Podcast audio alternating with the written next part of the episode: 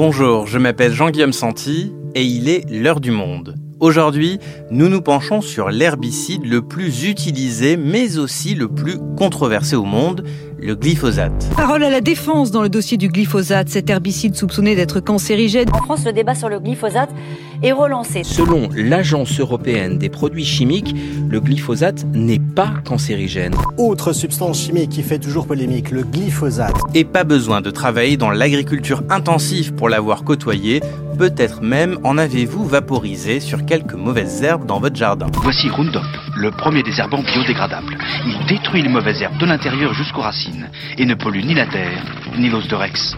Mercredi, la Commission européenne a proposé la prolongation pour une durée de 10 ans de l'autorisation de ce célèbre herbicide commercialisé par Monsanto depuis racheté par Bayer. Considéré comme cancérogène probable par certaines instances, mais sans danger par d'autres, le glyphosate n'en finit plus de créer la controverse. Alors, pourquoi est-ce que personne n'est d'accord sur les dangers qu'il représente pour la santé? Y a-t-il une chance que cette proposition de la Commission européenne soit retoquée? Pour en parler, je reçois mon collègue Stéphane Foucard, journaliste au service Planète du Monde. Bonjour Stéphane. Bonjour. Stéphane, pour commencer, est-ce que tu peux nous expliquer ce qu'est le glyphosate et qui l'utilise aujourd'hui? Alors le glyphosate, comme tu l'as dit, c'est le pesticide de synthèse le plus utilisé dans le monde. C'est un herbicide total, c'est-à-dire qu'il tue tous les végétaux photosynthétiques, tous les végétaux qui euh, font de la photosynthèse, hein, euh, tout simplement. Et euh, quand on dit qu'il est le plus utilisé au monde, il faut bien avoir à l'esprit que c'est de très loin le plus utilisé au monde. C'est probablement un pesticide qui représente le tiers des substances phytosanitaires utilisées dans les systèmes agricoles mondiaux. Et pourquoi est-ce qu'il est aussi euh, intensément utilisé? Eh bien la réponse, elle tient au développement des OGM, hein, des organismes génétiquement modifiés, dont la plupart ont été euh, mis sur le marché et conçus pour tolérer du glyphosate. Donc c'est un système couplé. Hein. Euh, la plupart des OGM qui sont aujourd'hui en culture, euh, aux États-Unis, au Canada et en Amérique du Sud, euh, ce sont des OGM qui sont conçus pour tolérer le glyphosate et qui donc sont intégrés à des systèmes très industriels et qui sont extraordinairement consommateurs de ce produit. Ok, donc si je comprends bien, Stéphane, Monsanto a d'abord produit l'herbicide, puis des semences adaptées à son utilisation. Absolument. En fait, le, glyphosate, il, il, est sur le marché depuis longtemps, hein, depuis les années 70, et à l'époque, il était un herbicide comme un autre. Il y a beaucoup d'herbicides sur, sur le marché. Et comme euh, il a acquis assez rapidement une, réputation d'innocuité, hein, euh, il était euh, considéré comme très sûr pour les humains, pour les mammifères, eh bien, il a été, il a été utilisé en couplage avec les OGM. Et ce couplage, en fait, il repose sur cette idée que le glyphosate, il est plus sûr que les autres herbicides et les autres pesticides qu'on utilise en, agriculture. Et ça a permis de convertir davantage de terrain rapidement à l'agriculture, c'est ça? Ça a participé notamment en Amazonie à déforester et à transformer de grandes surfaces en champs agricoles. Absolument. Les, les, les, OGM qu'on appelle Roundup Ready, hein, donc qui sont conçus pour tolérer le glyphosate, ils ont été vendus par l'industrie dans les années 90 comme un moyen d'augmenter les rendements. Aujourd'hui, on se rend compte que ce n'est pas une technologie qui permet d'augmenter les rendements, mais c'est une, technologie qui permet d'industrialiser fortement euh, les agrosystèmes et en particulier, comme tu l'as dit, de convertir de manière économiquement rentable hein, de grandes surfaces, de forêts par exemple, ou de savanes en monoculture de soja. Euh, c'est ce qu'on voit par exemple en Argentine ou euh, au Brésil, tout simplement parce que le glyphosate permet de gérer de très grandes parcelles avec très peu de main-d'œuvre. Et c'est vraiment le principal intérêt de l'utilisation de ce produit, en tout cas tel qu'il est utilisé outre-Atlantique. Alors tu le disais, il a longtemps eu, ce produit miracle, une réputation euh, d'innocuité. Il était perçu comme inoffensif pour la santé.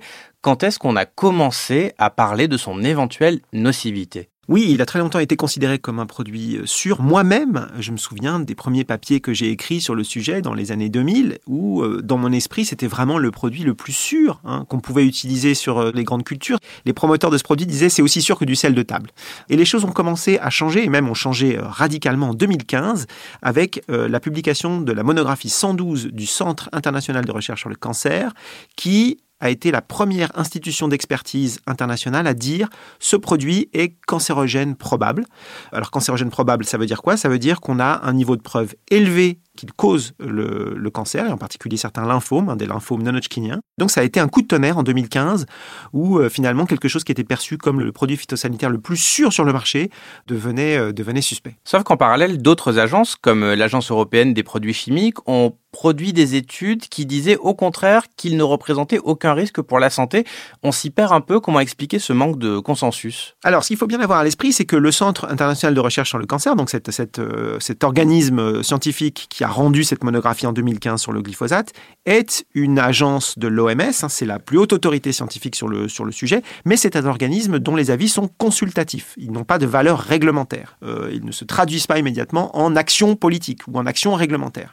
Il y a d'autres agences qui ont ce pouvoir réglementaire. Ce sont des agences euh, européennes comme l'EFSA, l'Autorité européenne de sécurité des aliments, ou l'ECA, comme tu l'as dit, l'Agence européenne des produits chimiques, qui, elles, produisent des avis dont le législateur et dont l'exécutif européen sont obligés de tenir compte dans le processus de renouvellement des autorisations des produits euh, phytosanitaires. Et ces deux agences produisent des expertises qui prétendent que ce produit n'est pas du tout cancérogène, n'est pas génotoxique, n'est pas un perturbateur endocrinien, n'est pas un reprotoxique et au final ne représente pas de risque critique pour la santé humaine. Et quand on, essaie de décortiquer un petit peu les raisons pour lesquelles on a euh, ces avis divergents, eh bien, la réponse n'est pas très compliquée. Le Centre international de recherche sur le cancer, le CIRC, se base sur la littérature scientifique internationale et ce sont des études qui sont euh, conduites par des universitaires, des chercheurs des organismes de recherche publics comme en France l'INSERM, le CNRS ou l'INRAE, etc.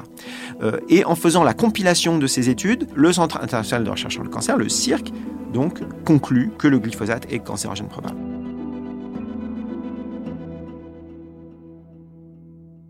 Les agences réglementaires comme l'EFSA et l'ECA, elles, procèdent tout à fait différemment. Et elles procèdent en, respectant la réglementation, c'est-à-dire la loi. Et que dit la loi? La loi dit que les études sur lesquelles doit se fonder l'évaluation réglementaire des risques pour les pesticides, elle est fondée sur des données, des études, des tests réglementaires qui sont fournis par les industriels eux-mêmes. Et la conclusion de ça, c'est que on analyse deux corpus différents et on conclut d'un côté à partir de la littérature scientifique à la cancérogénicité probable de ce produit, et de l'autre à partir des tests réglementaires fournis par les industriels au fait que ce produit euh, ne présente pas de risque. Donc tout le nœud du problème il est là. Donc le Centre international de recherche sur le cancer considère le glyphosate comme cancérogène probable. J'ajoute à ça qu'il y a quelques années, en 2017, tu publiais avec ta collègue Stéphane Aurel une enquête appelée les Monsanto Papers et qui montrait comment euh, la firme qui a depuis été rachetée par Bayer avait de sérieux doutes sur l'innocuité du glyphosate dès les années 80 et comment elle avait manipulé des données scientifiques, rémunéré des spécialistes pour euh, rédiger des études qui lui étaient favorables, ou encore euh, dissimulé des informations aux autorités, une enquête qui avait fait beaucoup de bruit à l'époque, mais Malgré tout ça, l'Union européenne continue de suivre l'avis de ces agences qui disent que tout va bien. Alors comment est-ce qu'on l'explique?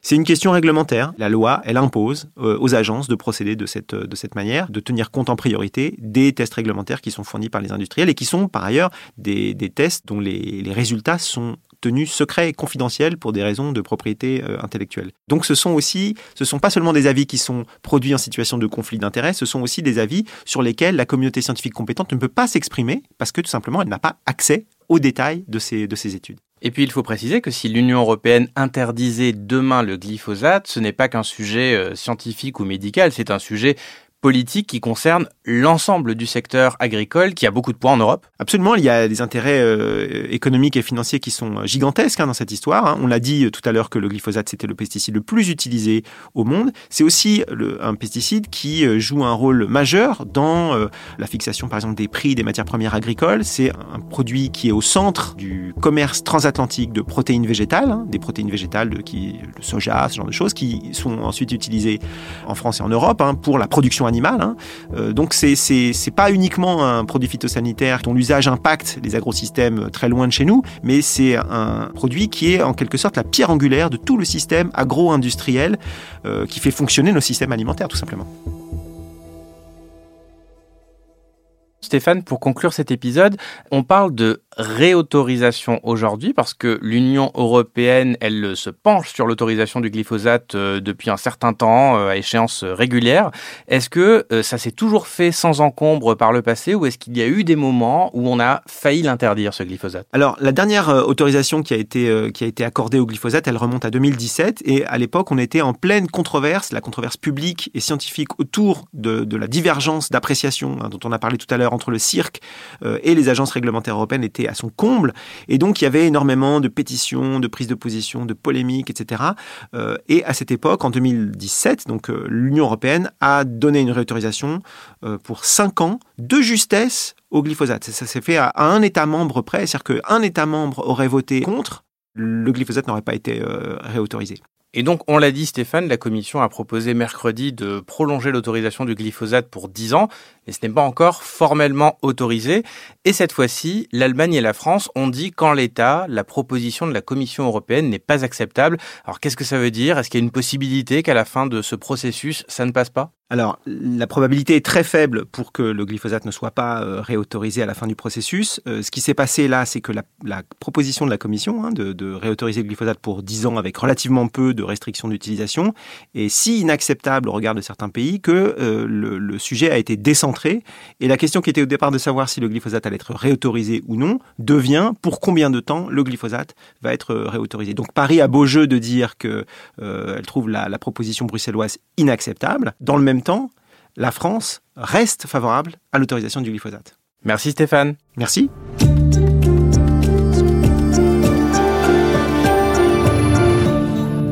Cet épisode a été produit par Adélaïde Tenaglia et réalisé par Thomas Zeng. Pour en savoir plus sur le glyphosate, vous pouvez consulter les articles de Stéphane Foucard sur le site du Monde à la rubrique Planète. Et je vous rappelle également que notre adresse mail est toujours active. Alors si vous avez des remarques, des suggestions, des critiques, vous pouvez nous écrire à l'heure du monde, Merci de votre fidélité et à bientôt.